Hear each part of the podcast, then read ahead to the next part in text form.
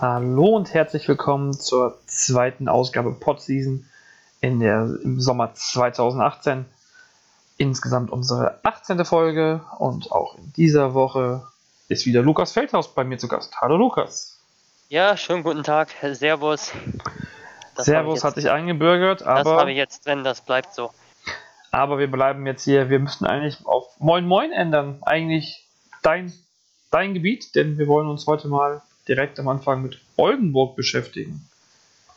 In Oldenburg ja. ist ja der erste Schritt, der erste Schritt zur, zu dieser Saison getan worden, ganz am Anfang. Mit Mladen Drijancic, der bleibt Trainer der Oldenburger, der EW Baskets. Und dann gab es auch schon ein paar Neuzugänge, beziehungsweise vor allem auch ein paar Vertragsverlängerungen. Aber kümmern wir uns erstmal um den Neuzugang, um Nathan Booth. Wer ist das? Ja, Nathan Booth ist ein Power Forward, der nach Oldenburg kommt, hat zuletzt in der Türkei gespielt. Ich glaube in ja, Sakarya in, äh, in der ersten Liga, war ein Playoff-Team, wurden Achter oder Siebter, ich glaube, dass die Achter wurden. Hat zuvor in Italien gespielt. Das ist ein Spieler um die zwei Meter groß, zwei Meter fünf, glaube ich. Einer, der ähm, vor allem auf der Position 4 spielt vielleicht auch ein bisschen auf der Position 5 spielen kann. Zeichnet sich aus durch, ja, vielleicht vor allem durch einen 3-Punkt-Wurf. Er wirft über 40% Dreier in der vergangenen Saison und auch in Italien. Hat gar nicht mal so viele Würfe genommen, deshalb ist es, glaube ich, auch ein bisschen schwierig jetzt zu sagen, das ist der absolute Dreier-Spezialist. Aber vor allem wirft er wahrscheinlich gut von außen, was ich so gesehen habe in den Videos, ist, dass er auch sehr viel aus der Mitteldistanz wirft. Ist ein bisschen softerer Typ, also er hat sehr wenige Freiwürfe gehabt in den letzten Jahren, also teilweise unter einem Versuch pro Spiel. Das ist sehr ungewöhnlich für einen Power Forward. Und ja, ich bin so ein bisschen skeptisch, ob das wirklich das ganz große Up Upgrade ist zu äh, Maxim Liseo, der jetzt gegangen ist. Ähm, ich denke, das ist ein solider Power Forward. Ähm, aber für mich eigentlich eher so, wenn ich ihn mir so angeschaut habe, ja, ein bisschen eher so der Backup-Typ, muss ich sagen. Klingt so ein bisschen wie ein neuer Maxim Diseo. Also ja, das sagt ich bisschen, auch ehrlich bisschen gesagt, soft, als ich ihn gesehen habe. Ja. Wobei die Oldenburger ihn als sehr kampfstark vorgestellt haben, als ein Kämpfer, als ein einer, der sich über Defensive identifiziert, äh, sagte Drijancic da bei der Verpflichtung. Gucken, ob äh, also wenn jemand sich über Defense identifiziert, würde ich das Wort soft erstmal nicht in den Mund nehmen. Ja, was ich gesehen habe auf jeden Fall, also er hat eine sehr, sehr gute Armlänge, er hat wirklich unglaublich lange Arme. Und das hilft ihm vor allem in der Low-Post-Defense. Aber er ist keiner, der lateral so schnell ist. Also er ist schon, ja, nicht der schnellste. Er kann also im Pick and Roll nicht unbedingt sehr aggressiv hatchen oder auch nicht unbedingt switchen. Er ist eher einer, der das Pick and Roll eher so traditionell verteidigt, ein bisschen absinkt, der dann äh, mal einen Wurf blockieren kann, blocken kann äh, mit seiner Armlänge. Aber ja, ich würde schon sagen, dass er eher der softere Typ ist. Also gerade auch, dass er nicht einen Freiwurf pro Spiel hatte in manchen Stationen oder etwa einen Freiwurf pro Spiel.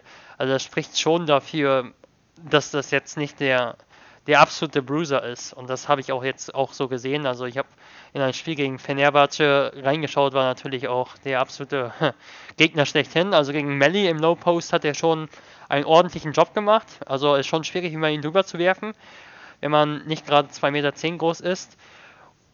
Aber am Perimeter hatte er schon seine Schwierigkeiten. Also ich habe da schon, ehrlich gesagt, mit also man muss ja immer abwarten. Also das ist ja alles nur Kokolores, was wir hier machen. Aber ich habe da schon mit, ein, äh, mit einer anderen Qualität, ehrlich gesagt, gerechnet. Denn die, die, die großen Positionen sind ja nach Oldenburger Angaben besetzt.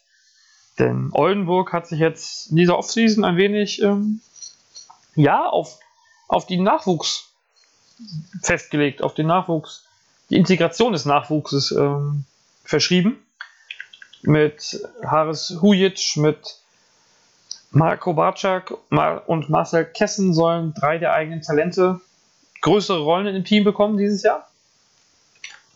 Und ja, gerade mit und auf den Center, auf den großen Positionen ist dann mit Booth, mit Schwedhelm, den beiden Nachwuchscentern oder Big Man und Rasid Mahalbasic dann auch schon äh, ja, Schicht im Schacht sozusagen.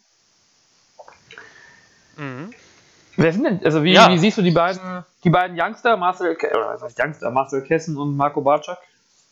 Ja, für mich sind das schon Youngster. Also äh, ich glaube, Marco Barczak ist 23 und Marcel Kessen ist 22. Gerade auf der Center-Position sind das noch absolute Youngster, das ist Das klar. würde ich unterschreiben, ja. Und ähm, ja, ich weiß nicht, wie viele, wie viele noch jüngere Center aktuell in der Bundesliga Einsatzzeit erhalten. Also ich erinnere mich da an Leon Kratzer, ich glaube der 96er Jahrgang. Jedenfalls gerade auch angesichts dessen ist es natürlich sehr spannend. Also wie die beiden sich machen werden. Ich habe sie ja in der Pro B sehr viel gesehen und sehr viel gescoutet auch äh, als Gegner von ihnen. und gerade Marcel Kessen hat uns im Spiel in Oldenburg gegen die Alten Dragons, glaube ich, ähm, ich weiß nicht wie viele Punkte eingeschenkt. Ich glaube 30 Punkte eingeschenkt. Also habe ich ihn vor allem in guter Erinnerung oder in schlechter Erinnerung. Er ist, er ist ein Spieler, der einen wirklich guten Wurf hat von außen inzwischen. Er kam nach Oldenburg, als er in Hagen eigentlich nicht so die absolute Stärke hatte. Also er hat in der MBBL dominiert, hat so ein bisschen Dreier geworfen, ein bisschen Low Post gespielt, ein bisschen Pick and Roll. Nicht so die richtige Stärke. Letztes Jahr in der Pro B hat er vor allem auf der Power Forward Position gespielt, weil sie auf der 5 eben Marcel, na, weil sie auf der 5 eben Marco Batschak hatten und äh, Till Isemann, einen anderen, ein, ein anderes Oldenburger Talent. Und ja, er hat sehr viel von außen geworfen, hat da einen guten Job gemacht, hat physisch deutlich zugelegt. Ich denke, dass er lateral schon seine Probleme haben wird in der BWL. Aber ich finde ihn als Spielertyp interessant und finde es gut, dass er jetzt seine Chance erhalten wird. Und ich finde auch gerade die Kombination sehr, sehr interessant. Rashid Mahalbasic, einer, der mit dem Rücken zum Korb spielen kann, so ein wuchtiger Center äh, der alten Schule. Dann Marcel Kessen, der auch mal nach außen Picken Pop spielen kann, also der nach außen abrollen kann und einen Dreier nehmen kann. Und ein Marco Batschak, der sich eigentlich richtig gut dafür profiliert, dass er das Pick and Roll gut laufen kann als 2,10 Meter Mann, 2,9 Meter Mann. Sehr, sehr soft allerdings eher in der Defensive. Also der wurde wirklich auch rumgeschoben in der Pro B. Auch von äh, ja nicht den allerbesten Centern. Aber ja, daran muss er definitiv arbeiten. Was ich aber spannend finde, ist, dass er sehr schnell ist, dass er wirklich mobil ist und das Pick and Roll äh, spielen kann mit seiner Größe. Und ich glaube, das kann eine wirklich gute Mischung sein auf der 5. Und äh, natürlich ein großes Risiko, aber das Risiko sehe ich eher wegen dieser Nathan Booth Verpflichtung, der in meinen Augen nicht wirklich reinpasst in diese äh, in diesen Frontcourt, denn so ein Frontcourt, in dem du eben dieses Risiko gehst mit jungen Spielern, da brauchst du meines Erachtens noch einen, der der eben diese Physis mitbringt und da habe ich schon ein bisschen Zweifel, dass Nathan Booth da die Ergänzung ist. Also ich habe auch von uns unserem Redakteur Eddie Keller auch schon gelesen, da sind Nachverpflichtungen vorprogrammiert. Das ist jetzt sehr äh, pessimistisch, aber das kann schon sein. Ich hoffe aber nicht wegen äh, Marcel Kessen und wegen Marco Batschak, denn ich denke, das ist genau der richtige Weg. Oldenburg verrichtet exzellente Arbeit in der Pro B und im Nachwuchs in den vergangenen Jahren. Seit, seit den vergangenen Jahren, na, oder eigentlich schon seit immer, aber jetzt seit den vergangenen Jahren umso mehr. Wäre schön, wenn das jetzt auch im BWL-Bereich zu sehen ist. Ja. Und im Zweifelsfall spricht für, Mark, für Kessen und Bartschak ja auch, dass der deutsche Markt immer relativ klein ist. Booth kannst du vielleicht eher austauschen. Aber das ist ja wirklich sehr viel Spekulation. Lassen wir ihn erstmal. Das ist jetzt wirklich sehr spekulativ, das stimmt. Ansonsten sind noch da ähm, ja, Haris Hujic, der als Aufbautalent dabei ist, der jetzt auch den nächsten Schritt machen soll. Ähm, dann haben wir ja, Franz Messenet hat noch Vertrag. Mal gucken, ob er mitspielen wird. Da gab es ja auch aus Oldenburg mehrere, oder gab es die Gerüchteweise, dass man ja eigentlich nicht ihn halten möchte. Mal gucken. Also, ich glaube, dass er bleibt. Ja, ich gehe auch davon aus, aber ähm, sonst wäre jetzt mittlerweile ja schon relativ spät. Ja, und dann gibt es dann noch so Ricky Paulding, der spielt auch noch mit und Carsten Taller. Also auf der 3 sind sie schon mal. Ricky Paulding, das, Au das Ausnahmetalent in Oldenburg. ja, ähm, da wird auf alles ja, vielleicht noch. noch kurz Haris Hujic. Also ich bin gespannt. Haris Hujic galt in der Hagen-Jugend als äh, guter Scorer, war MVP der MBBL und hat sich dann schwer getan. In seinem ersten Jahr in Nürnberg hat er auch Verletzungsprobleme gehabt, ähm, ist dann nach Oldenburg gegangen und hat da in der Pro B eigentlich nur als Shooting Guard gespielt. Sie haben auf der 1 gespielt mit Armin Musovic und mit Jakob. Jakob heißt er, heißt er glaube ich. Hollert, genau. Ja. Und die haben sich eigentlich 50-50 die Einsatzzeit äh, geteilt. Und Harry Sulic hat sehr stark als Werfer abseits des Balles agiert, sehr stark um die Blöcke gegangen. Sehr guter Werfer. Ich finde, dass er sich exzellent entwickelt hat im Programm der Baskets Akademie Weser Ems. Und ja, ich finde es eigentlich so ein bisschen schade, dass er jetzt äh, ähnlich eigentlich wie Ismet Akpina, ich sehe die beiden sehr ähnlich so von der Spielanlage auch jetzt so als Backup Point Guard fungieren soll. Also ich hätte mich mir schon eigentlich so gewünscht, dass er so seine Stärken so abseits des Balles als Dreierwerfer, als Spieler, der um die Screens geht, auch in Oldenburg einbringen kann. Beziehungsweise es kann ja auch sein, dass er das macht. ähm, das hoffe ich jedenfalls und dass er nicht einfach nur ein Ballvorschlepper ist, der 10 Minuten spielt. Ich glaube, da ist er der falsche, weil er auch einfach nicht die Mobilität hat in meinen Augen, um wirklich ein echter Point Guard zu sein. Also der wird schon Probleme in meinen Augen haben, wenn er gegen Fullcourt-Presse den Spielaufbau leiten müsste. Ja, mal gucken. Du hast eben Jakob Hollatz angesprochen. Der hat ja auch verlängert in Oldenburg und soll ins Profiteam reinwachsen. Mal gucken, wenn man mit Hujic nicht unbedingt zufrieden sein sollte, ob das dann schneller geht.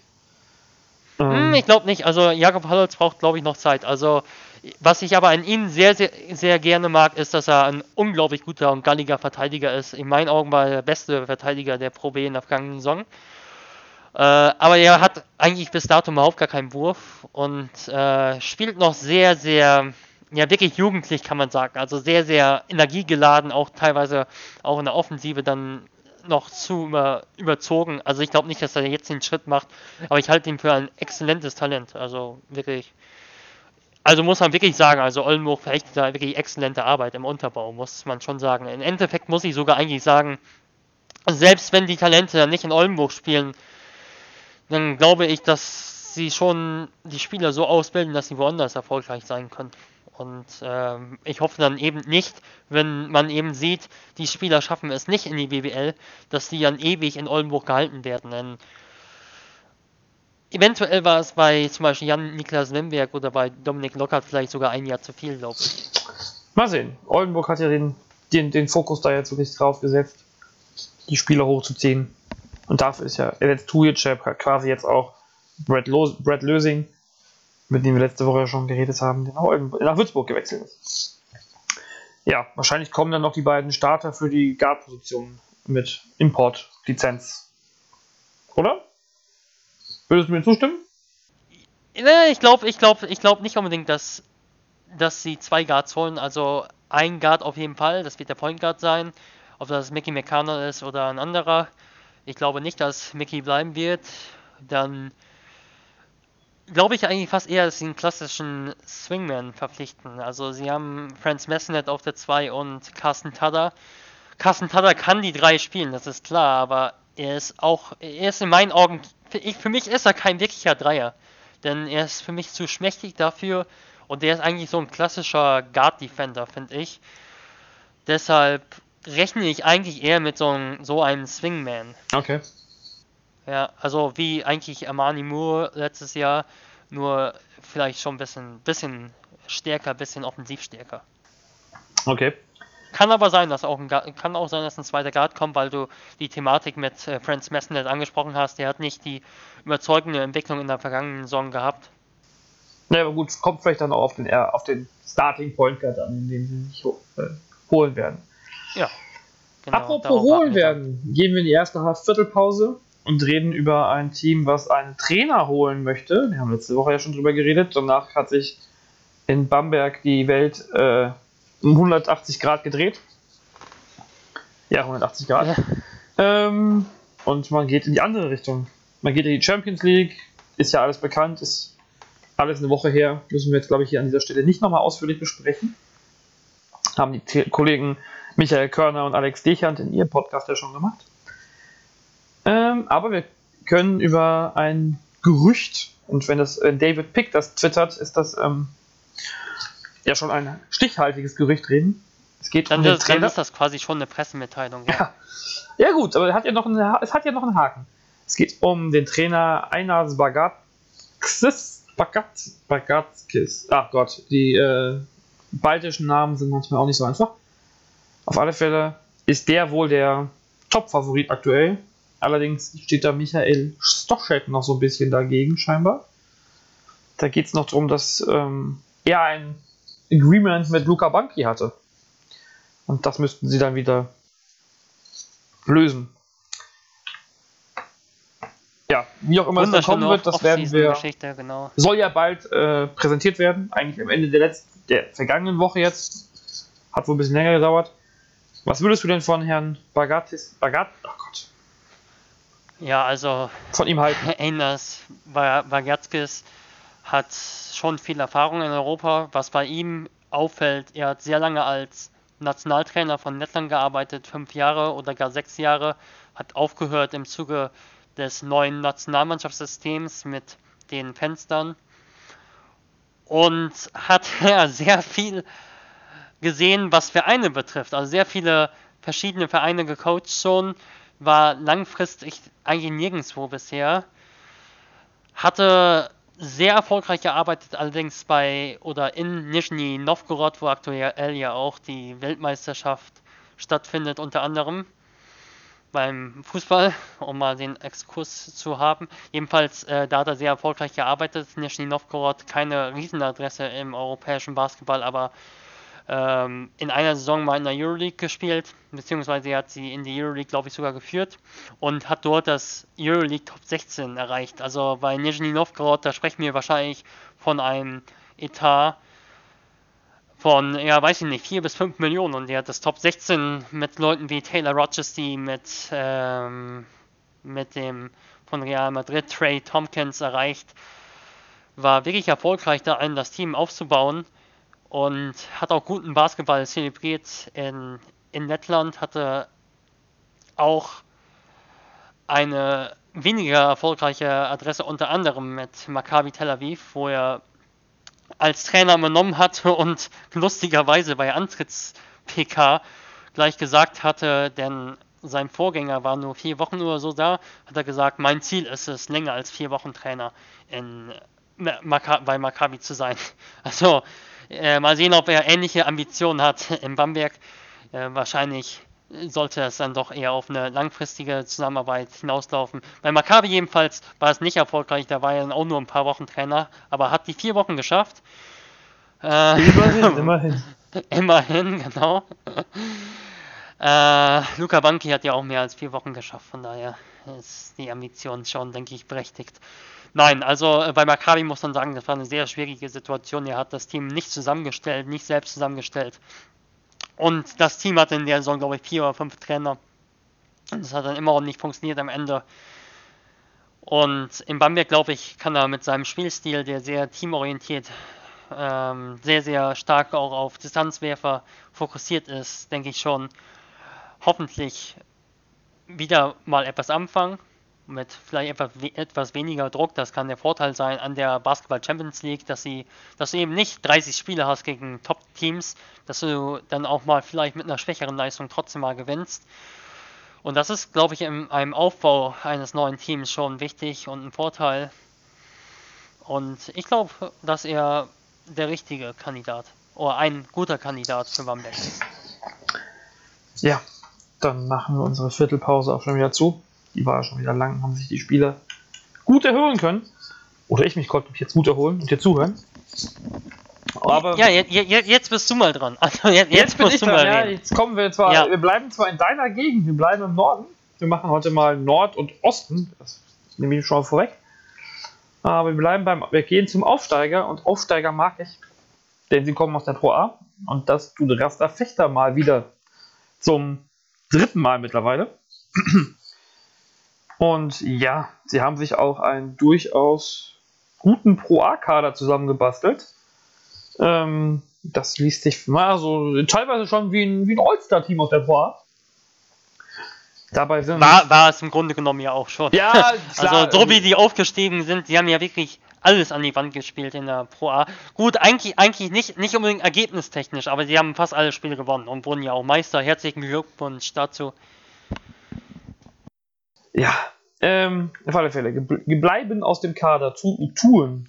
Es bleiben bisher Chris Carter, Josh Young, Robin Christen, Philipp Herkenhoff, der Pro A MVP. Hm, das müssen wir mal sehr in Anführungszeichen setzen, weil das Wahlsystem da etwas, ähm, naja, merkwürdig ist. Seth Hinrichs, Hinrichs? Spreche ich nicht richtig aus? Hinrichs, Hinrichs, ja. ja. Und ähm, ja, das waren die fünf, die fünf aus dem Aufstiegskader, die bleiben. Zumindest die offiziell bestätigt sind bisher. Und dann wechselt noch Max DeLeo aus Köln nach ähm, Fechter. Und ja, aus der BBL kommt Michael Kessens. Michael Kessens? Gott. Ja, wurde oft Michael ausgesprochen, aber. Ja, ist immer so schwierig. Ist, der also. hat, ja, er, hat, er hat eigentlich gar, keine, gar keinen Bezug zu USA, glaube ich. er hat da nur jahrelang am College gespielt. Also ich glaube, der hat Michael ausgesprochen. Wir müssen wahrscheinlich so, schweizerisch aussprechen. Bei seinen Teammates wieder wahrscheinlich Michael genannt, ja. Machen wir Michael Kessens draus. Der aus Bremerhaven. Ähm, ja, ich glaube, bei Ihnen müssen wir da am wenigsten äh, erzählen, auch wenn Bremerhaven ja sicherlich nicht ähm, sich in die ins Gedächtnis gespielt hat letzte Saison. Ja, für mich war er eigentlich eine Überraschung, muss ich sagen. Also ich habe ihn auch auf einer ganz anderen Position gesehen. Er hat in Alabama unter Avery Johnson, ehemaliger Head Coach der Dallas Mavericks von Dick Nowitzki, gespielt und war da ein Power Forward, eher so ein Arbeiter Power Forward. Der hat gar keine, eigentlich gar keine Funktion gehabt für das Team, also in der Offense. Also der hat eigentlich nur an der Seite gestanden und ab und zu mal einen Layup verwandelt und dann in Bremerhaven hat er wirklich als Big Man gespielt, hat das Pick and Roll gut gespielt und ich finde, dass er ein gutes Rookie-Jahr hatte. Äh, geht jetzt nach Fechter wahrscheinlich auch, weil seine Familie sehr nahe da lebt, also in Kloppenburg, einen kleinen Ort, glaube ich, 10 Kilometer entfernt von Fechter. Das äh, ist also schon naheliegend, dass er, dass er dorthin wechselt, im Norden bleibt.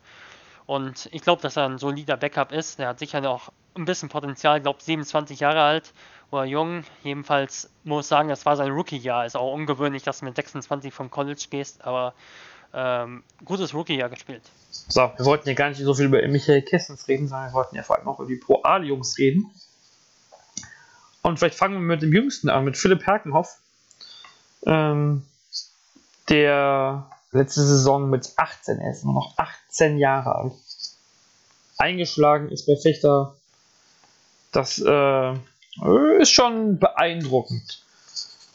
Dann haben wir noch, ja, also, was würdest du denn, was ist, was, was macht den so, was macht den in seinem jungen Alter so stark schon? Also, unglaubliche Arbeitseinstellung. Ich kenne, ich kenne ihn nicht persönlich, aber ich kenne, ich weiß natürlich sehr viel über, äh, von ihm, über ihn aus Gesprächen mit Flo Hartenstein und wer ihn sonst trainiert hat. Äh, unglaubliche Arbeitseinstellung, wirklich jemand, der immer in der Halle ist, jemand, der auch wirklich völlig ohne Lügen spielt. Also das ist wirklich wichtig. Also er ist nicht äh, jemand, der glaubt, dass er schon viel erreicht hat. Also er ist einer, der immer weiterarbeitet und das siehst du auf dem Feld. Er geht in den Kontakt rein. Ihm ist das völlig egal, ob er gegen ältere Spieler spielt. Und nicht umsonst hat er in der vergangenen Saison im letzten Finalspiel gegen Kreilsheim 36 Minuten gespielt als 18- oder 19-Jähriger zu der Zeit. Und äh, was ihn spielerisch ausmacht, er ist ein ordentlicher Werfer auf Position 4 mit 2,9 Meter, glaube ich, inzwischen Größe äh, recht, recht dünn, was aber ein Vorteil für ihn ist, weil er gleichzeitig auch in der Lage ist, äh, von der Dreierlinie, und das ist seine größte Stärke, von der Dreierlinie wirklich explosiv mit einem Dribbling zu attackieren, kann aber auch im Passbreak mal ein paar mehr Dribblings setzen und selbst den Ball auch äh, Coast to Coast nehmen. Gut, das wird in der BBL schwieriger, muss man sagen, aber er kann schon ähm, mal um einen krassen Vergleich, also wir sind ja eigentlich auch auf diese Vergleiche eigentlich fixiert. Also mal raus, hau, hau ihn hauen. raus, hau ihn raus. Also so ein Dario Scharic erinnert mich schon, an ihn erinnert mich er mich schon also ein bisschen. Also der jetzt beim Philadelphia 76ers spielt. Also der Vergleich ist natürlich jetzt schon hochgezogen. Allerdings muss man sagen, ähm, bei Philipp Herkenhoff ist eigentlich wirklich ähm, der Sky the Limit. Muss, das muss man wirklich sagen, denn er hat ja auch das Albert-Schweitzer-Turnier für, für Deutschland auch mitgewonnen und gilt auch durchaus als großes Prospect. Also ihn muss man auf jeden Fall auch ein, als mit das größte deutsche Talent auf jeden Fall auf der Rechnung haben. Das ist, das ist ja gar nicht auf seiner Position vielleicht wahrscheinlich, nein, nicht wahrscheinlich, er ist das größte Talent auf seiner Position in Deutschland. Zumindest äh, wenn wir auf die jüngeren Leute, Jahr, Jahrgänge gehen. Genau. Man wird ihn sehen können ähm, vom 13. Also ich finde ihn, find ihn überragend. Vom 14. Also bis er 22. Hat auch, Juli bei der U20 EM in Chemnitz. Also ich, ich kann ich kann wirklich ich kann auch wirklich mit den Superlativen bei ihm bei ihm einfach nicht stoppen. Denn ich also ich finde ihn wirklich überragend, denn auch in der Verteidigung Fechter hat in der vergangenen Saison ein ganz eigenes Verteidigungssystem in der Liga, haben fast alles geswitcht, außer mit Dirk Mädrich. Äh, und ja, er hat selbst gegen Point Guards einen guten Job gemacht und eigentlich sind junge Spieler auch dafür anfällig, Fouls, äh, Fouls zu begehen und da war er eigentlich auch nicht so ein Kandidat, wie es andere junge Spieler sind. Also extrem lernfähig, lernwillig. Also ich bin sehr gespannt auf ihn in der BBL. Ja. Ähm, auch in, endlich in die BBL geschafft hat Robin Christen, der jetzt sechs Jahre lang, glaube ich, in der Pro A vier oder sechs Jahre in der Pro A gespielt hat, sich kontinuierlich verbessert hat und jetzt bei Fechter Leistungsträger war. Ähm, erstmal würde ich jetzt gerade denken, die beiden nehmen sich Minuten weg. Kannst du, kannst du da gerade eine Einschätzung geben, Nein. wie das also Robin Christen, Robin Christen war ursprünglich in Essen damals ein Power Forward. Allerdings hat er in den vergangenen Jahren nur noch eigentlich als Small Forward gespielt. Er hat deutlich an seinem Wurf gearbeitet, hat in der vergangenen Saison, glaube ich, über 40% Dreier verwandelt und ist sogar inzwischen einer, der auch mal um Lücke geschickt wird, um den Dreier zu nehmen. Also er ist inzwischen ein fast reiner Small Forward, der auch mal auf die 4 ausweichen kann. Und Philipp Herkenhoff ist ein reiner Power Forward, der vielleicht mal auf die Position 3 ausweichen kann, aber eigentlich nicht. Insofern nehmen sie sich nicht die Minuten weg. Robin Christen ist inzwischen ein guter Werfer, war es lange nicht. Ist auch ein guter Verteidiger auf der Position 3, kann auch mehrere Positionen verteidigen. Bei ihm wird die Frage sein, wie er es athletisch packt, muss man sagen. Äh, ja.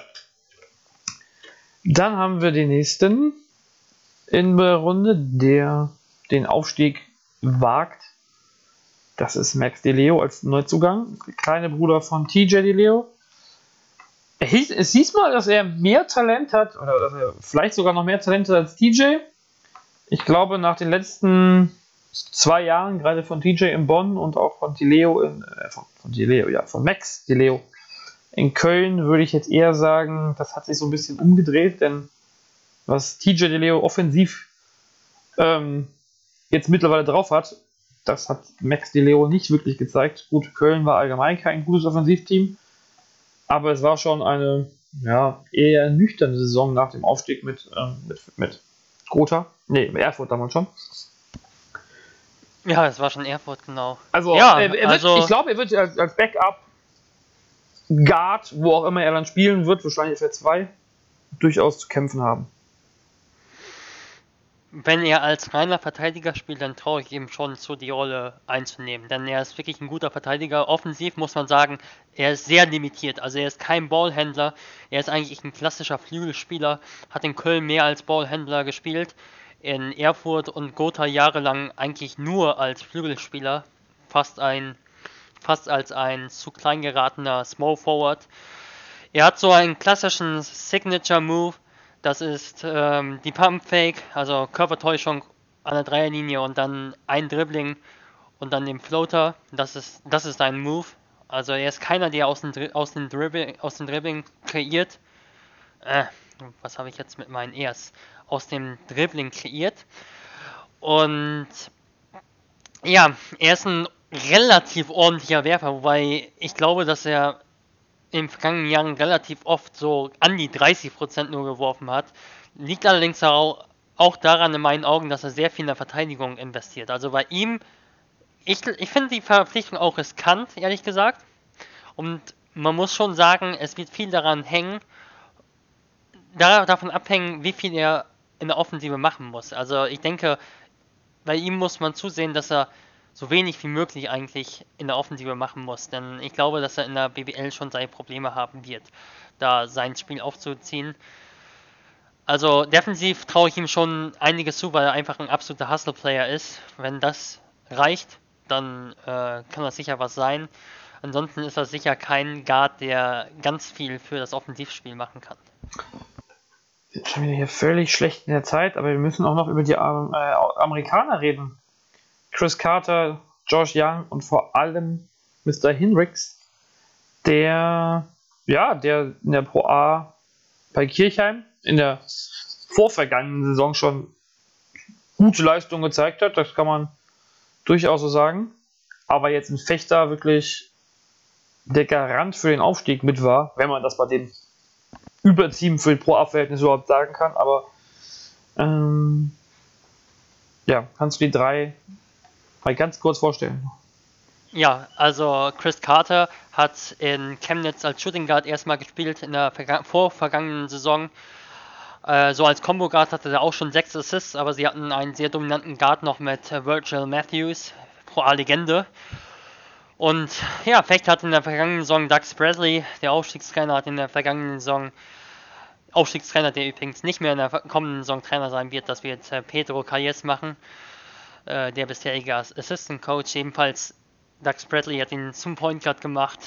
Das hat eine Weile gedauert, bis das funktioniert hat, hat aber am Saisonende exzellent funktioniert. Er ist ein Two-Way-Player, er ist sehr stark an beiden Enden des Spielfeldes, passte sehr gut in den Spielstil, eben mit dem vielen Switchen. Er ist 1,96 oder 1,93 groß, je nachdem, ob das mit Schuhen gemessen ist. Kann also mehrere Positionen verteidigen, ist ein sehr intelligenter Verteidiger, große, wirklich lange Arme. Offensiv ist er sehr stark darin, das Pick and Roll zu laufen für den eigenen Abschluss äh, mit dem Second Screen. Also wenn er erstmal einen Block nimmt und dann noch den gleich den zweiten Block nimmt von der Seite. Also das ist so ein bisschen das ähm, Second Screen Pick and Roll. Das ist seine große Stärke. Dann kann er über seine linke Hand zum Korb gehen, kann aber auch seine Mitspieler dann bedienen. Worin er nicht so stark ist, ist auf jeden Fall der Distanzwurf. Den mag er nicht so gern, hat ihn hochprozentig getroffen, aber sehr selten genommen. Mitteldistanz ist in Ordnung, aber Dreier nicht so. Äh, für mich aber einer, der in der Lage ist, so neun Punkte, vier Assists, vier Rebounds aufzulegen und dabei ganz wenige äh, Turnover hat. Auch einer, der viele Steals hat. In meinen Augen guter Point Guard. Wird sicher spannend sein, wie der in der BBL klarkommt. Joshua Young, Shooting Guard, der ein guter Spot-Up-Shooter ist. Äh, relativ schneller Spieler, der auch mal zum Korb gehen kann gegen Mismatch und äh, auch mal einen Dank abliefern kann, macht er jetzt, ja, doch, kann er durchaus mal, nicht vielleicht in Serien, aber kann er durchaus mal, ist aber relativ schmächtig, 1,83 in meinen Augen, guter Rollenspieler. Bin etwas skeptisch, ob die Position 2 damit sehr gut besetzt ist mit ihm und mit, mit ähm, DeLeo. Vielleicht ist Young aber auch nur der Backup. Wenn, mich, wenn ich mir nicht so Backup, Backup Point Guard, für mich ist er aber eher ein Shooting Guard, weil er von seinem Spot-Up Jumper schon sehr stark lebt in seinem Spiel. Nicht so der allerbeste Verteidiger. Ähm, dann auf der Position 4 Seth Henricks, da bin ich sehr gespannt drauf. Man neigt immer so dazu, den Seth Henricks auszusprechen, weil sein äh, nicht, nicht ganz Namensvetter ähm, Kirk Heinrich damals in der NBA Chicago Bulls so ausgesprochen wurde. Aber ja, er, er ist so ein bisschen Nee, er war eigentlich der Luke Sigma der Pro A. Das hat äh, Robin Christen auch so gesagt, sein Teamkollege. Exzellenter Power Forward, was Spielübersicht betrifft, guter Passgeber, sieht die, sieht die Winkel, um Pass zu spielen. Kann sich, na, dein Wurf kreieren ist zu viel gesagt, aber er kann durchaus mal, er kann den Dreier treffen und auch mal zum Korb gehen aus dem Dribbling. Ist nur 1,99 groß, das ist seine Schwäche, aber kann in meinen Augen eine der Überraschungen der Saison sein. Und er war auch schon, man muss sagen, also so unter dem Radar war er eigentlich gar nicht, denn John Patrick hatte ihn vor zwei Jahren schon in einem Tryout vor der Saison in Ludwigsburg, hat auch einen guten Eindruck gemacht damals, aber sie haben sich dafür entschieden, dann zu dem Zeitpunkt nichts zu verpflichten und das später in der Saison zu machen. Und zuvor hat er auch schon mal in der, in der Euro Challenge gegen Frankfurt mit dem FC Porto gespielt, auch schon in einer der weiteren Runden. Also Kirk, Kirk sage ich jetzt schon, Seth Hendricks ist für mich eine potenzielle Überraschung für die nächste Saison. Braucht allerdings äh, einen guten Center in meinen Augen, mit dem er das High-Low, er ist ein exzellenter Passgeber, spielen kann. Mal sehen, wen Fechter dann noch als Starter rausholt. Ich glaube, bisher ist der Kader wirklich ordentlich. Es sieht endlich, man muss es ja wirklich fast sagen, ähm, kann man glaube ich auch ganz neutral sagen, mal aus, als hätte Fechter eine Chance in der, in der BBL zu bleiben. Die ersten beiden Auftritte waren ja wirklich. Wir sprechen einfach nicht drüber. Das wollen wir keinem Fechter-Fan antun. Ähm, es wird Neuanfang, ja, ja, genau. Also, das, das ist, jetzt, das ist ein neuer Anlauf wieder. Das ist ein neuer Anlauf. Es sind immer noch zwei wichtige, die wichtigen Positionen des Point Guards und des Centers offen. Da wird ja, Point Guard, Point Guard müssen wir sehen. ja, genau. Ja, Chris Carter haben sie, entweder kommt noch ein Backup Point Guard oder es ist Josh Young, dann kommt noch ein Shooting Guard. Genau, aber das sind schon wichtige Positionen, ganz klar. Small Forward fehlt auch noch und Center auch noch. Ähm, ich denke aber, dass sie jetzt in diesem Jahr äh, Spieler, nee, im vergangenen Jahr Spieler geholt haben, eben mit Hinrichs und äh, mit Herkenhoff. Gut, den mussten sie jetzt nicht von ganz weit weg holen, aber sie hatten eben damit Spieler und eben mit äh, Carter. Josh Young fällt für mich nicht ganz in diese Kategorie, aber es ist eben der Teamkapitän, Leader, äh, auch schon ein bisschen erfahren, da muss man sagen. Lohnt sich auch übrigens ähm, auf Instagram zu folgen. Hat die ganze Zeit das Team sehr nah begleitet und äh, viel versucht sich immer, ich will versuchen, das ist schon, er, er Instagram seine Stories da häufig auf Deutsch. Ja, also er ist auch einer, der überall bei seinen Stationen in Tübingen, Leverkusen und in, und in Nürnberg immer ein Fanliebling war. Also das ist, ich denke, das ist auch wichtig zu sehen, einfach, dass ähm, was ein Spieler für das Team macht. Und ich glaube, dass Josh Young da einer ist, der, dessen Wert man wahrscheinlich nicht hoch genug einschätzen kann. Und wie gesagt, sie werden noch einen Guard verpflichten, wahrscheinlich einen ausländischen. Und deshalb glaube ich, dass das schon ein guter Weg war, ihn auch zu verhalten. Er war für mich an, an der Grenze eigentlich. Ähm, ich war mir nicht sicher, ob sie ihn halten, aber ich denke, es ist in Ordnung.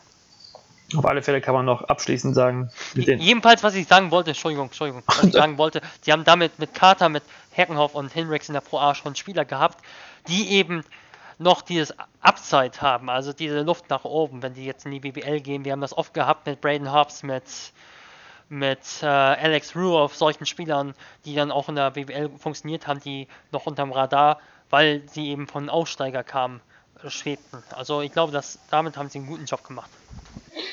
Und ähm, was ich noch sagen wollte, mit Max Di Leo, mit Robin Christ, mit Philipp Herkenhoff und mit Michael Kestens ähm, haben sie auf alle Fälle auch vier Deutsche, die, glaube ich, die zumindest spielen können. Ob sie jetzt den Unterschied ausmachen, ist nicht, nicht, nicht klar, aber mit Talent und mit Einsatz. Und das sieht auf alle Fälle solide aus.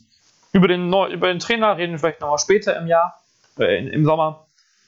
Das ist auch eine ganz spannende Sache.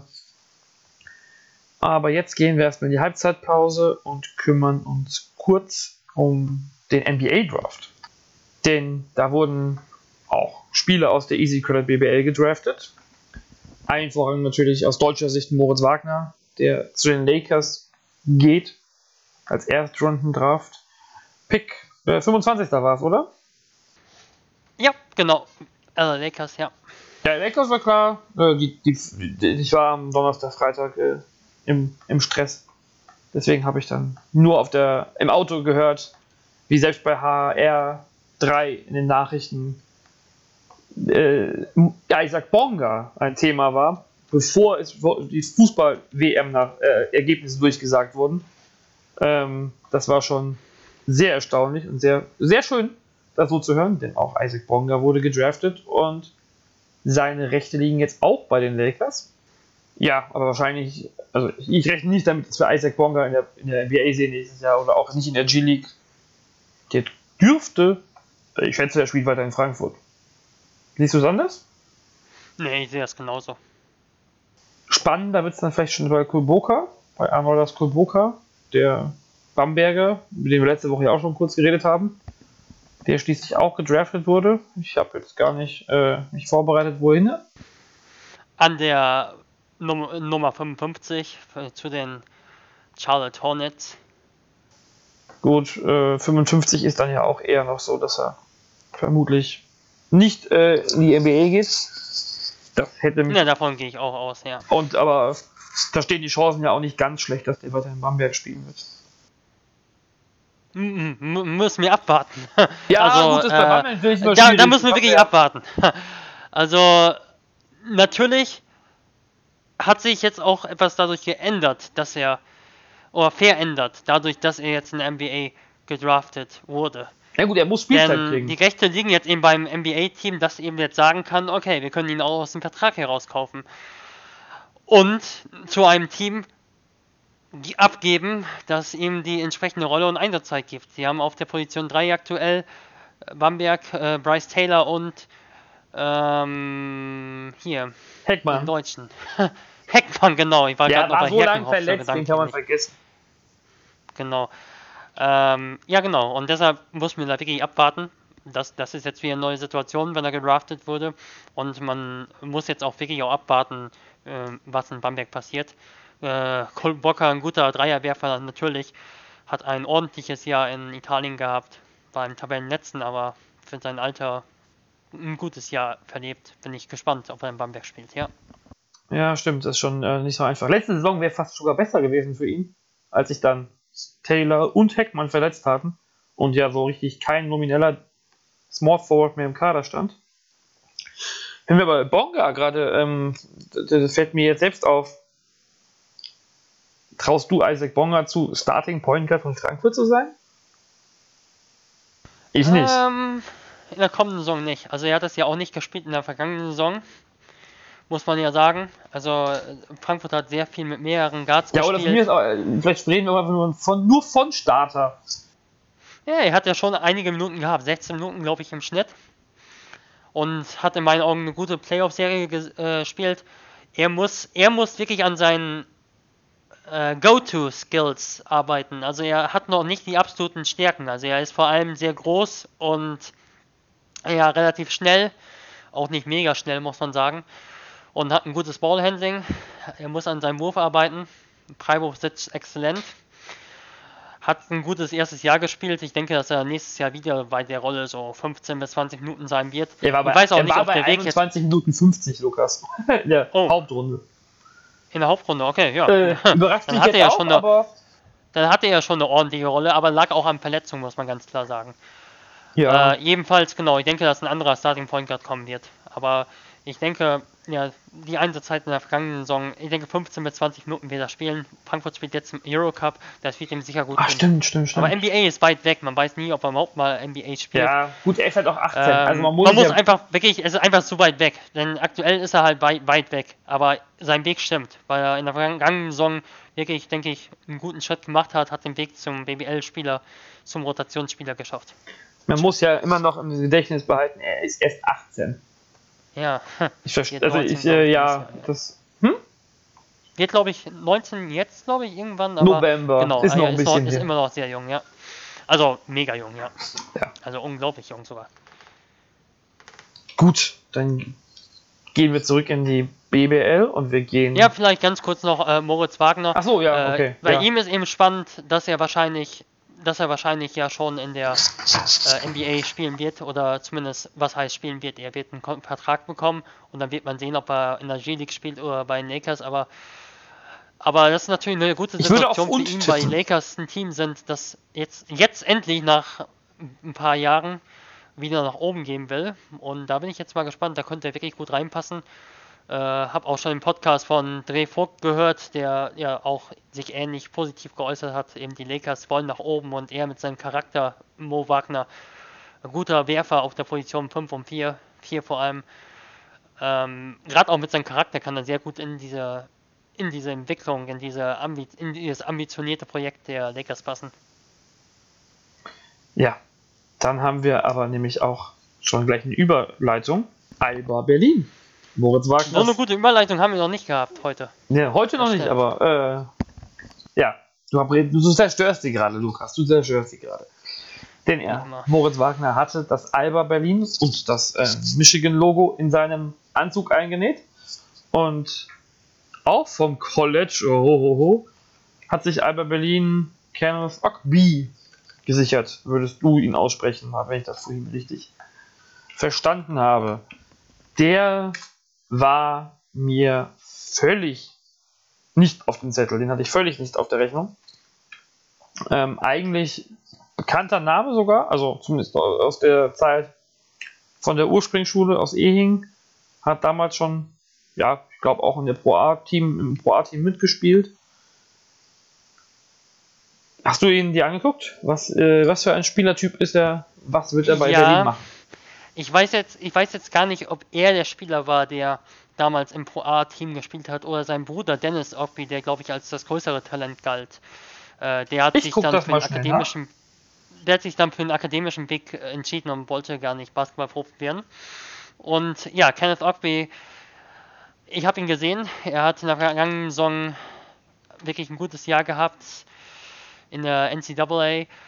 Ähm, lustig eigentlich. Also sein College war jetzt nicht, seine Division war jetzt nicht eine überragende Division. Hat dort aber für ein Team gespielt, Utah Valley, das durchaus gut war, eine gute, eine gute Bilanz hatte, 23 zu 11 Siege und äh, einen unglaublichen Smallball gespielt haben. Also die haben wirklich, also da kann man auch wirklich sagen, das war Positionless Basketball. Also das war wirklich ohne Position. Die haben mit ihm quasi auf der 4 gespielt. Also die haben wirklich mit vier Außenspielern gespielt. Die hatten keinen klassischen Power Forward. Okay, so zwei Power Forwards, die von der Bank kamen, so 10 Minuten pro Spiel, haben auch nicht in jedem Spiel gespielt.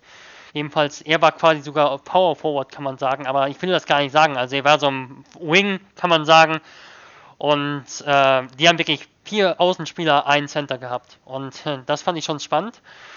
Ähm, Kenneth Ogby ist ein Spieler, der ja in meinen Augen alle drei Außenpositionen spielen kann, zwei bis vier. Vornehmlich die drei und die zwei.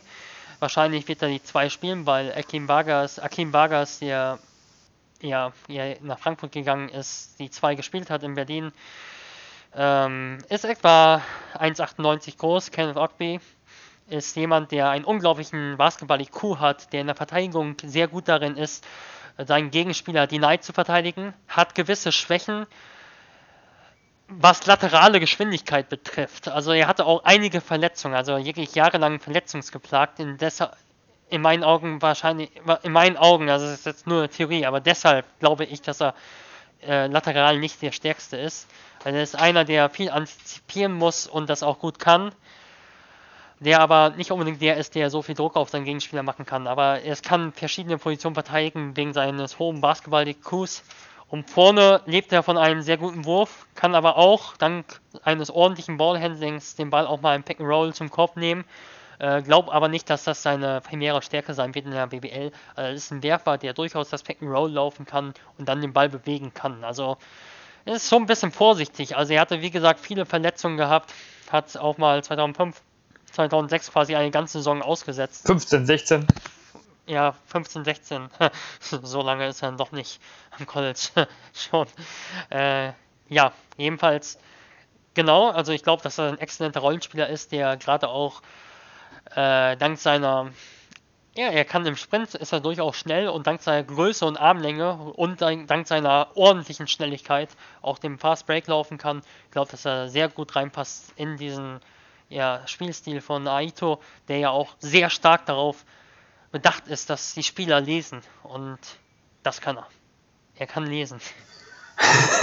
das ist schon mal wichtig. Ähm, ich habe mal nachgeguckt, er hat 2012, 2013 schon 21 Minuten im Schnitt gespielt für Ehing in der Pro A. Dabei jetzt nicht, äh, ich glaube, über ähm, Punkte, ach nee, Punkte habe ich nicht nachgeguckt, das waren Assists. Äh, Punkte kann ich auch noch schnell nachgucken. Ich kann jetzt drin noch eine Frage stellen. Ja, mach Wer war denn, kenn, kennst du einen berühmten Teamkollegen am College von Herrn Ogby, der ja. Das ist ja eine Trivia. Ja! Das ist ja jetzt mal was ganz Neues. Und, und eine Trivia gleich, die ich nicht beantworten kann. Ah. Äh, wahrscheinlich, wahrscheinlich war es in Utah, oder? Also ja. er hat ja für ja, Utah Valley gespielt und für Utah. Ähm, Mm, wer hat noch in Utah gespielt? Ich weiß es nicht. 2016 gedraftet in die NBA. Und wenn das nächste Basketballspiel im Fernsehen läuft, ist er dabei. Für Österreich? Für Österreich. Ah, Jakob Hülle. Ja, das wäre eine Frage für Alexander Dichert gewesen. Ja, Wenn es schon das um Österreicher wohl. geht. Jordan Loveridge sehe ich jetzt auch gerade, hat auch in dem Team gespielt von der BG Göttingen. Und überraschenderweise mit sehr ähnlichen äh, Stats Kyle Kuzma, der jetzt einer der besseren NBA Power Forwards ist. also, das ist schon interessant, wo die Wege von manchen Spielern hingehen kann. Also 12-13 hat er dann noch 6,5 Punkte gemacht im Schnitt ne, pro, pro A. Okay, Kuzma extrem jung, muss man sagen. Paul Ja, Zipser okay. hat 6,0 Punkte gemacht. Lassen Also, da müssen wir jetzt sofort den Vergleich sehen. Also, da müssen wir den Vergleich sehen. Also, NBA-Karriere ist möglich, oder? Sicher. Wobei auch bei Paul Zipser ja vielleicht bald wieder Gegenspieler von ihm sein kann. Nein, sind wir mal ganz ehrlich, also ich glaube, ich glaube, dass Kenneth Offby sehr gut reinpasst, eben weil er so ein spielintelligenter Spieler ist, ist ein guter Werfer, den kannst du immer gebrauchen. Äh, wie gesagt, 1 gegen 1 Verteidigung ist nicht überragend, aber kann gut lesen in der Verteidigung, sieht viele Situationen, die sehr gut reinpassen. Dann noch einmal ganz kurz, ähm, Ist nicht der so ist, ist ziemlich soft, also da bin ich schon gespannt, wie er die Transition macht zu einem Euroleague-Team. Äh, wie gesagt, hatte Verletzungen. Ja, hoffen wir das Beste, dass er fit bleibt. warum passt Akim Vargas nicht mehr in das Team? Ja, ich glaube, die äh, Antwort ist ganz einfach, dass er einfach zu limitiert ist als, als Spielertyp. Ich glaube, dass er einfach, ähm, nicht weil er 28 ist, aber weil er eben auch seit Jahren auf diesem Level spielt, dass er nicht der Spieler ist, der noch die große Entwicklung vor sich hat, vor allem nicht in Berlin, wenn dann vielleicht jetzt wie er in Frankfurt nochmal einen Schritt machen kann. Aber in Berlin hat er immer auf dem gleichen Level gespielt. Also während sich einige Spieler entwickelt haben in der vergangenen Saison, glaube ich, dass Akim Vargas immer, bei allem Respekt, immer so der Verteidigungsexperte geblieben ist. Ich fand ihn sehr gut. Ich, ich habe ihn gerne spielen sehen. Also das wird nicht jeder so sagen. Aber äh, ja, ich glaube, dass er am Ende der Entwicklung in Berlin angelangt ist und dass für beide Seiten das Beste ist, dass, dass die beiden jetzt äh, getrennte Wege gehen. Alles klar. Ja, Berlin wird sicher weiterhin was tun. Und viel muss, viel muss ich ja nicht tun. Sowohl, Es wäre schon, wenn ich nicht viel tut, ja. ja, für uns wäre schön, für Berlin wäre schön. Ähm, Für die BBL auch, sind wir mal ehrlich, oder? ja. Dann kommen wir in die Pause zwischen dem dritten und dem vierten Viertel. Wir gehen in die Crunch Time. Und es gibt überraschende Nachrichten aus Bayreuth. Robin Amaze verlässt die Oberfranken. Das haben sie heute bekannt gegeben. Es gab ja schon länger, oder Michael Körn hat das Gerücht schon gestreut, ähm, während der Übertragung, dass Robin Amaze, der deutsche, ja, Nationalspieler sogar, ähm, zu Bayern München wechseln könnte. Da in das Horn stieß heute auch noch ein anderes Gerücht. Hältst du das für einen, für einen möglichen Transfer? Ja, also ich denke, dass es so kommen wird. Also wenn das Sporthandel schon meldet, dass es wahrscheinlich ist. Also, wir haben ja letzte Woche über ähm, Siobhan Shields möglicherweise nach München gesprochen. Also das wurde ja diese Woche auch dementiert. Also ich denke, das Gerücht ist definitiv deutlich werthaltiger. Ähm, bin gespannt. Also ich sehe Robin Mays Entwicklung äh, zwiegespalten. Eigentlich ist sie überragend, weil ich glaube, dass kaum einer vor vier bis fünf Jahren erwartet hat, dass schon Robin Mays mal Richtung Bayern geht. Aber ja, in den vergangenen zwei Jahren hat, hat er doch immer sehr, sehr, immer sehr abwechs abwechselnd gespielt. Also das würde ich schon sagen. Ja, die Konstanz fehlt. Hat aber konstant gut gespielt in München. Also ich glaube, einmal er 25 und einmal 28 Punkte in München gemacht. Also Gut, das ist ja häufig so ein Verpflichtungsmerkmal. Ja, Der genau. hat gegen uns gut gespielt, den holen wir. Aber nein, ich glaube, da, also das müssen wir Bayern jetzt nicht unterstellen, dass sie so verpflichten. Talentiert Nein, ist er, keine Frage. Nein, das wir, das, darauf gibt es darauf gibt's überhaupt gar keine Hinweise bei Bayern. Gut. Äh, sie haben ja auch kaum Spieler aus der BBL mal geholt. Also das, das kann nicht sein. Das kann nicht sein. Dann Nein, haben in, wir. in, in, dem, in dem Fall glaube ich das wirklich nicht. Also äh, Robin Mace muss man glaube ich auch auf der Rechnung haben, wenn es um die talentiertesten deutschen Spieler geht, ist eben ein Spieler, der einen guten Wurf hat, oder relativ guten Wurf, nicht konstant, aber gutes Ballhandling und äh, gut, relativ gute Athletik. Das ist halt ein ganz interessantes Package. Ich glaube ehrlich gesagt, ich glaube nicht, dass er Reggie Redding 1 zu 1 ersetzen wird, aber ich halte es damit für unwahrscheinlicher, dass Reggie Redding bleibt. Denn ich glaube, dass er dann, dass Bayern dann eher den Ausländer-Spot von Reggie Redding an einen deutschen Robin Mace abgibt und dann vielleicht eher noch einen US- oder einen ausländischen äh, Guard noch verpflichtet. Also sowas könnte ich mir vorstellen. Also jetzt, um mal so einen Hot Take reinzubringen. Sie spielen also auch Euroleague. Reggie Redding wird nicht bleiben. Ja, Okay. Sag ich jetzt. Ja. Du legst dich fest. Ich kann mir auch dazu? vorstellen, dass das ähm, eine Absicherung ist für die Euroleague. Man braucht viele Spieler. Aber man darf auch nicht zu viele Spieler haben, hat man beim Beck gesehen. Mal gucken, wie, wie München das löst. Ich sag, das war unser Gerücht der Woche und wir machen weiter mit dem letzten Verein für heute und bleiben wieder bei Berlin gesehen im Osten. Beim NBC hat sich schon einiges getan in diesem, diesem Frühling und diesem Früh, Frühsommer. Wir haben eine Kader beim MBC, ähm, der ja etwas Guard nicht lastig ist. Das Gegenteil wäre es fehlen Guards. Frontcourt-lastig. Na, weiß nicht. Frontcourt lastig, ja. Also ich habe Das, das klingt nicht, das klingt nicht gut. Nee. ich habe noch keinen einzigen Guard in meiner Liste. Vielleicht ist Kerns ähm, Viglianisi Hm. ein Guard. Das äh, darüber wirst du gleich was erzählen. Aber sie haben auch interessante Spieler geholt mit Hans Brase, David Brambley, zwei mh, ja, interessante deutsche Spieler. Jonas Niedermanner steht noch theoretisch im Kader. Und auf der Center-Position Benedikt Turulic als Backup oder Back-Backup, mal gucken. Und Alexander Marella. Aber bleiben wir mal bei Herrn Viglianesi. Klingt italienisch, klingt auch vielleicht ein bisschen litauisch, aber wer ist das? Ja, äh, Kenneth Viglianesi. Äh, Kenneth ist erstmal, erstmal ja überhaupt gar nicht italienisch, aber Nee, das Ja. nicht. Jedenfalls ist er ja auch gar nicht so ganz italienisch. Also, der hat ja sogar einen deutschen Pass. Deshalb ist er wahrscheinlich auch, oder nicht nur wahrscheinlich, deshalb ist er beim MBC. Brauchen wir nicht immer diskutieren. Jedenfalls, äh, Kenneth Viglianesi hat in der zweiten italienischen Liga gespielt für Lighthouse Trapani. Äh, neun Punkte pro Spiel aufgelegt, äh, zwei Rebounds, zwei Assists, äh, 48% Dreier. Das ist ein Spot-Up-Werfer auf der Position 2.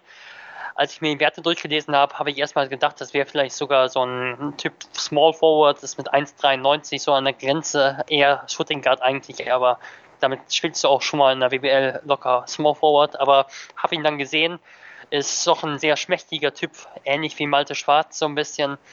Ein Shooting Guard, sehr guter Spot-Up-Werfer, keiner, der sich unbedingt selbst den Wurf kreiert, kann auch mal um die Blöcke gehen, ähm, kann anders als Malte Schwarz ein bisschen mehr im Ballhandling, also er kann durchaus mal den Spielaufbau übernehmen, kann im Pick and Roll den Ball ein bisschen zum Korb bringen und dann den Ball rausgeben. Ich glaube aber, es ist in der BBL schwieriger. Die BBL dürfte ein bisschen physischer sein. Ebenfalls, ja, ich glaube, dass das ein Spieler ist, der 15 Minuten spielen kann und drei bis vier Punkte im Schnitt auflegen kann, 30 bis 40 Prozent Dreier treffen kann. Rollenspieler. Ich denke, eine ordentliche Verpflichtung. Dann, ähm, ja, der zweite Ausländer ist Alexander Marella. Der klingt jetzt Äh, eher. ja, genau. Zweiter Ausländer, der aber nicht als Deutscher zählt, ja. Zweiter Ausländer, der nicht als Deutscher zählt? Äh, Kenneth Velianisi hat einen deutschen Pass. Ach so, oh, Genau. den habe ich unterschlagen. Den erhält er jetzt, glaube ich, oder hat ihn gerade erhalten. Deshalb ist er bei Eurobasket zum Beispiel noch als reiner Italiener aufgelistet, ja. Ja, ja, die Mutter ist Deutsche. Ich habe die News darüber geschrieben. Ich erinnere Ah, mich ja. dunkel, ich erinnere mich dunkel. Vielleicht, vielleicht gehen wir aber doch vielleicht eher positionstechnisch weiter äh, auf der Small, auf die Small Forward Position zu David Bramley vielleicht oder David Bramley. Dann machen wir, reden wir über David Brambley. Ähm, da müssen wir vor allem äh, reden, darüber reden, dass er hoffentlich fit bleibt für ihn und für den NBC. Unglaublich, was der Junge an Verletzungsproblemen hatte in den vergangenen Jahren. Ähm, hat eigentlich in den vergangenen Jahren nie mal mehr, mehr als die Hälfte der Spiele gemacht. hatte immer Verletzungsprobleme, jetzt in Bremerhaven im vergangenen Spiel auch gar nicht mehr gespielt. Das fand ich ein bisschen komisch, weil er immer noch auf der Bank war und dann trotzdem keine Einsatzzeit erhalten hat, aber angeblich verletzt war. Vielleicht war er, vielleicht war er so halb fit, aber keine Game Shape und hat dann nicht gespielt. Jedenfalls absoluter Pechvogel. So hat, so hat ihn übrigens auch äh, hier Bremerhaven, glaube ich, verabschiedet. Äh, Pechvogel David Brambley verlässt die Eisbären. Das fand ich ein bisschen lustig. Jedenfalls trifft es genau zu. Und David Brambley ist ein Spieler, den ich vor ein paar Jahren noch in der U20 gesehen habe für Deutschland, der ursprünglich ein Shooting Guard war, der vor allem den Korb attackiert hat, aus dem Pick and Roll, aus dem Dribbling, aus dem ersten Schritt extrem explosiv, war kein guter Werfer, und inzwischen muss man sagen, er ist vor allem Werfer. er ist kein überragender Werfer, aber er ist vor allem ein Werfer, weil er so viel an Athletik oder so viel an Zutrauen auch verloren hat durch die ganzen Verletzungen, interpretiere ich jetzt. Mm, ja, wird spannend. Er hat sich wirklich als relativ passabler Werfer, obwohl er ein, vor ein paar Jahren gar kein Werfer war, hat sich jetzt als wirklich sehr passabler Werfer etabliert. Ähm, das erhofft sich natürlich auch der MBC, ist in der Verteidigung in den vergangenen Jahren deutlich schwächer geworden. Ich hoffe, dass er wirklich jetzt nochmal fit wird und dann nochmal sein Potenzial ausschöpfen kann. Das glaube ich jetzt 25, 25 äh, Jahre jung. Ja, er ist noch nicht alt. Ähm. Ja, aber hat natürlich jetzt wirklich in den vergangenen Jahren immer Verletzungsprobleme gehabt, ist nicht so vorangekommen, wobei ich sagen muss, es ist schon bemerkenswert, finde ich trotzdem, dass er sich so zurückgekämpft hat immer wieder und auch nach den ganz vielen Verletzungen in Bremerhaven trotzdem noch wirklich ein passabler Rollenspieler war. 17 Spiele hat er gemacht, dieses Jahr 6,2 Punkte, 2,2 Rebounds. Hatte ein paar Ballverluste zu viel im Vergleich zu den Assists. Ja. Also er hat schon Pick and Roll gespielt und ich glaube 0,7 Assists oder so und 1,1 Turnover. Also er kann sich inzwischen den Mitteldistanzwurf aus dem Dribbling ein bisschen kreieren.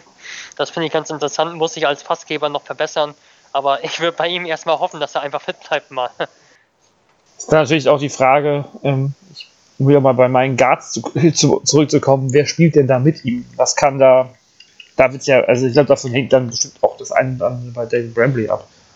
Also ich denke, ja genau, ich denke, es werden zwei ein, ein richtiger Point Guard wird noch kommen und ein Combo Guard wird noch kommen in meinen Augen. Vielleicht noch ein Shooting Guard, ein Deutscher, äh, der die Rotation, da schwebt eben der Name, fehlt dann circa im Raum, der die Rotation dann am Ende noch ergänzt.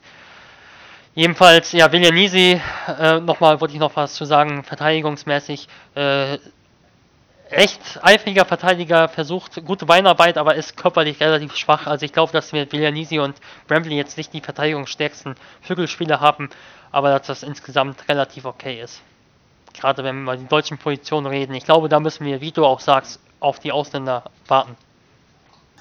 Ein guter Kumpel von David Brambley spielt auch beim MBC seit neuestem oder wird spielen. Hans Brase. Die beiden haben in der U20, glaube ich, zusammengespielt ähm, und kennen sich seitdem und verstehen sich seitdem wohl sehr gut. Auch ein College-Absolvent, ähm, der lange am College war und immer wieder, ja, immer wieder bei den Nationalmannschaften ähm, für Aufsehen gesorgt hat. Universale 2015 war er Topscorer der deutschen Mannschaft. Die haben da Silber gewonnen. Ja, war aber halt auf dem deutschen Spielfeld so nie zu sehen. Wer ist das? Ja, wie, wie du, wie, wie, du erwähnt hattest, also er war Topscorer 2015 bei der Universiade, aber hatte seitdem extreme Verletzungsprobleme. Hat 2016, 2017 für Princeton sehr, sehr, sehr renommiertes College. Nicht unbedingt für Basketball, muss man sagen. Jedenfalls hat er für das College nur fünf Spiele in dem Jahr bestritten. 2016, 17, jetzt dann in der vergangenen Saison äh, zu Iowa State gewechselt, zu einem Top-College in die Big 12 Conference. Nur 21 Spiele gemacht, in Anführungsstrichen nur, hat er dann schon 10 oder so verpasst. Äh, muss man sehen, auch bei ihm, dass er fit bleibt. Leider muss man das sagen. Er ist ein Spieler, der eine sehr gute Sprungkraft hat, der nicht der schnellste Spieler allerdings ist. Das ist ein bisschen überraschend. Also ist ein guter Springer, aber relativ langsam kann also schon mal einen Mann, einen Gegenspieler blocken und äh, kann schon mal Highlight dann raushauen, aber ist nicht so der schnelle Spieler. Als Power Forward kommt er deshalb auch nicht so gut von der Dreierlinie zum Korb. Äh, hat einen relativ ordentlichen Wurf, also das ist das, was er vor allem hat in der Offensive. Ich glaube aber nicht, dass, dass das jetzt eine überragende Stärke ist unbedingt. Also daran muss er schon noch arbeiten. Also es kann sein, dass er den bei 22% trifft in der BBL, kann sein, dass er ihn höher trifft. Das ist für mich eine Wundertüte. Er war vor allem eigentlich immer so ein Rollenspieler in seinen Teams. Arbeiter, auch so ein guter Passgeber, hat wirklich ein gutes Auge, also kann auch so Backdoor-Pässe spielen. Also ich denke, das ist ein Spieler, ja, gerade weil er sich auch athletisch akklimatisieren muss, auch verteidigungsmäßig. Ich denke, er kann gute 10 Minuten geben, vielleicht mehr. Also Überraschungspotenzial ist da. Ich würde derzeit auf 10 gehen. Ähnlich wie Ja. Till Gloger, ich halte ihn aber für besser. Ja, als genau, Till den, den, Till Gloger-Vergleich wollte ich jetzt auch bringen. Er ist ein besserer Werfer, deshalb passt er, passt er in meinen Augen besser rein.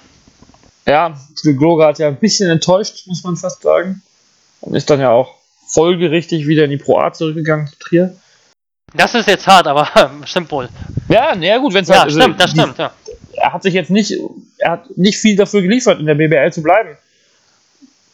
Heißt ja, ist ja nichts, nichts Schlimmes. Ähm, das kann ja auch beim nächsten Versuch wieder besser werden. Das traue ich ihm auch zu. Gerade wenn Ich glaube, Gloger hat. muss, ja, Entschuldigung, ja. Till Gloger muss an seinem Wurf arbeiten. Er hat keinen Dreier, hat das am College auch noch nicht gehabt. Und hat das jetzt ein bisschen angefangen schon in Paderborn. Ich hoffe, dass das jetzt in Trier vielleicht mehr Teil seines Spiels wird.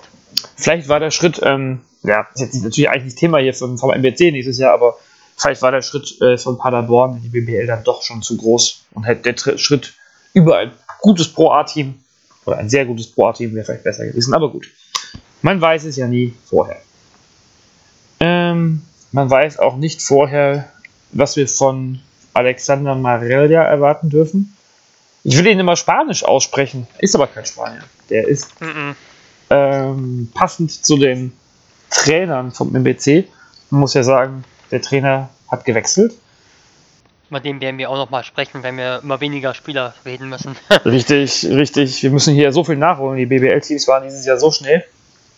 Ähm, da war die Saison noch gar nicht vorbei und wir konnten keine Podseason machen.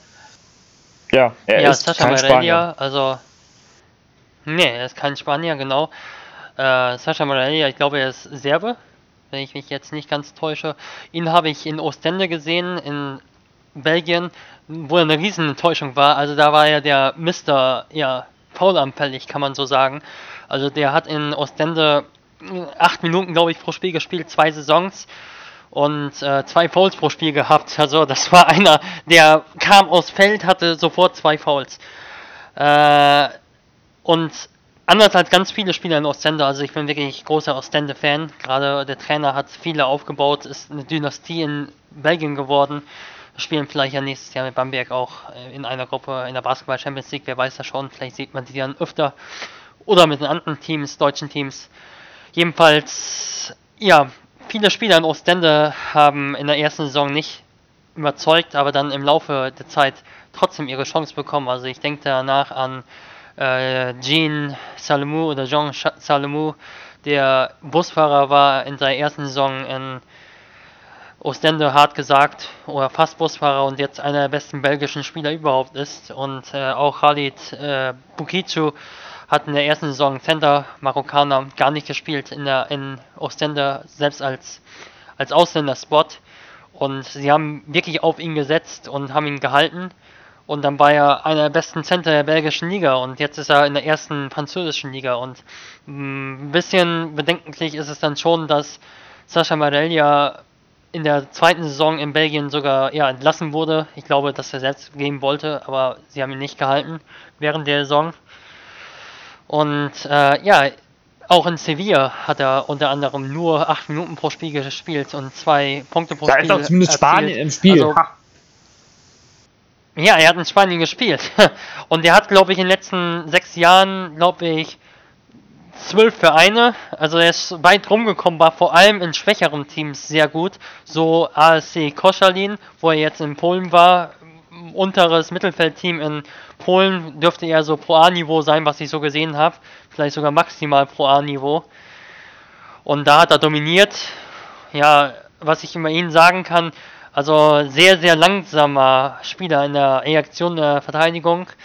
Das war ein Riesenproblem, also wirklich ein riesen, Riesenproblem in Ostende, seine Verteidigung. Das haben sie überhaupt nicht gelöst bekommen. Also sehr hüftsteifer Spieler kann der Verteidigung wirklich nicht viel liefern, was ich so gesehen habe. Offensiv gefällt er mir sehr gut, was das Zielen, also das Zielen des Gegenspielers im Low Post betrifft. Also wirklich, dass er es schafft, den Gegenspieler ähm, ja, vor dem Gegenspieler zu sein, im Low Post, seine Position im Low Post zu erarbeiten. Äh, das macht er wirklich sehr gut, agiert er auch sehr physisch, also ist eher so, auch eher so der Büffeltyp. Ich weiß gar nicht, ob er den Körper unbedingt hat, um in der BBL das zu sein. Deshalb muss man mal sehen, wie es auf höherem Level diesmal ist.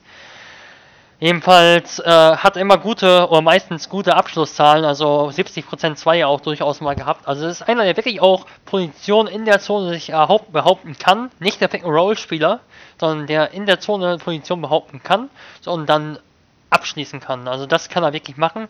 Ich bin aber wirklich am Zweifeln, ob es einer ist, der ja, er hat immer noch den Talentstatus, also auch mit 25 noch. Äh, der hat sich nie auf höherem Niveau durchgebissen. Deshalb bin ich sehr skeptisch, ehrlich gesagt, bei der Verpflichtung. Wenn er allerdings nur der Backup sein soll, der dann quasi nur überraschen kann, äh, dann sähe es schon ein bisschen anders aus. Ja, gut, durch, durch Viglianesi ähm, haben ja quasi einen Import-Spot als Deutschen besetzt. Also wir haben ja noch fünf Import-Spots, die offen sind. Wobei, so viele Spieler brauchen sie vielleicht gar nicht mehr. Ich kann mir vorstellen, dass sie noch äh, zwei Guards holen, eben einen äh, Point Guard, einen Combo Guard, dann, dass sie einen Small Forward holen und äh, ja, einen Power Forward und dann auch noch ein auch noch ein Undersize Backman vielleicht, äh, vielleicht holen, wie ihn ja, der Coach ja, Schepanovic auch in Karlsruhe hatte. Übrigens, Schepanovic in Karlsruhe hatte, äh, hat einen wirklich sehr außergewöhnlichen Spielstil gehabt. Sehr extrem gute Defensivmannschaft, bestes Defensivteam der ganzen Pro B. Sind aufgestiegen in die Pro A und äh, vorne wirklich muss natürlich auch, muss er auch sagen, liegt an den Spielertypen, die man dann natürlich hat. Äh, sehr freien Spielstil aufgezogen mit Undersize Bigman. Sie haben einen Center, der 1,99 groß war und einen Power Forward, der 2 Meter etwa groß ist, 2 Meter 1. Also sie haben wirklich Small Ball gespielt. Ich bin mal gespannt, ob dieser Center, dieser Undersize Bigman um die 2 Meter vielleicht auch noch hinzukommt. Ich glaube nämlich, Turodic, Benedikt Turodic hat sich in der vergangenen Saison gut entwickelt, sehr gut entwickelt, sogar sehr schneller Center. Aber ich glaube, dass ihm noch einiges fehlt. Also gerade so, wenn ich jetzt die Rebound-Situation mir nochmal angeschaut habe, er geht sehr viel mit den Armen da voran, anstatt mit dem Körper auszuboxen. Also da ist schon noch Luft nach oben. Ich glaube nicht, dass er in der kommenden Saison der erste Backup sein wird. Also mindestens wird da einer kommen, der 4 um 5 kam, wie er dieses Jahr mit, äh, mit Cruz Pinkins der Fall war. Hatte ja auch im ähm, Tugodic, glaube ich, also so mein Eindruck, wenn ich von MBC-Spielen, den ich hatte, war immer viele Fouls oder Foul-Probleme auf alle Fälle. Wenn das bei Marelia ja auch der Fall ist, dann ähm, wäre das, glaube ich, nicht eine gute Kombination. Ja, bei Marelia ist spannend, dass er kaum oder gar keine Foul-Probleme hatte bei Teams, in denen er gut aufgelegt hat. Aber ich habe auch, wie gesagt, ASC Koschali mir angeschaut. Das war wirklich, ja, geht so. Also, das war nicht das höchste Niveau. Die haben auch viel Zonenverteidigung gespielt, da hat er sich quasi Gut, kaum bewegt. Also, in der BBL müssen das Fouls sein, im Zweifel. Also äh, da kann, das kann es nicht sein, dass er einfach äh, beim Closeout einfach stehen bleibt und den Mann einfach vorbeigehen lässt. Äh, das sind dann wieder im Zweifel Fouls. Und genau, da gebe ich dir völlig recht. Da müsste eigentlich noch eine Center-Option kommen. Wenn wir über das Thema Rebounds reden, ähm, ist mir gerade mal aufgefallen, dass Hans Brase da relativ ähm, gute Werte hatte, jetzt auch bei seinem besseren College, wo er nicht so viel, nicht, nicht so viel machen konnte. Ähm, aber bei 2,4 Punkten und 3,8 Rebounds in 15 Minuten bei, den, äh, bei Iowa State. Mal gucken, ob mhm. er da ähm, diese Werte zumindest auch als, als einen, einen wichtigen Teil einbringen kann. Denn ist, ist, auch, ist auch ein kräftiger Power Forward, ja. Gerade für so schwächere Teams, und da würde ich den MBC auf alle Fälle schon mal reinordnen. Jetzt. Ähm, das heißt, ja, also ich würde ihn jetzt da reinordnen. Nicht auf alle Fälle, aber jetzt.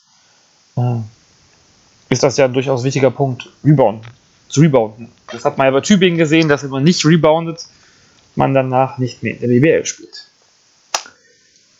Und ja, aber im Moment, also überzeugen tut mich der Kader hier noch nicht.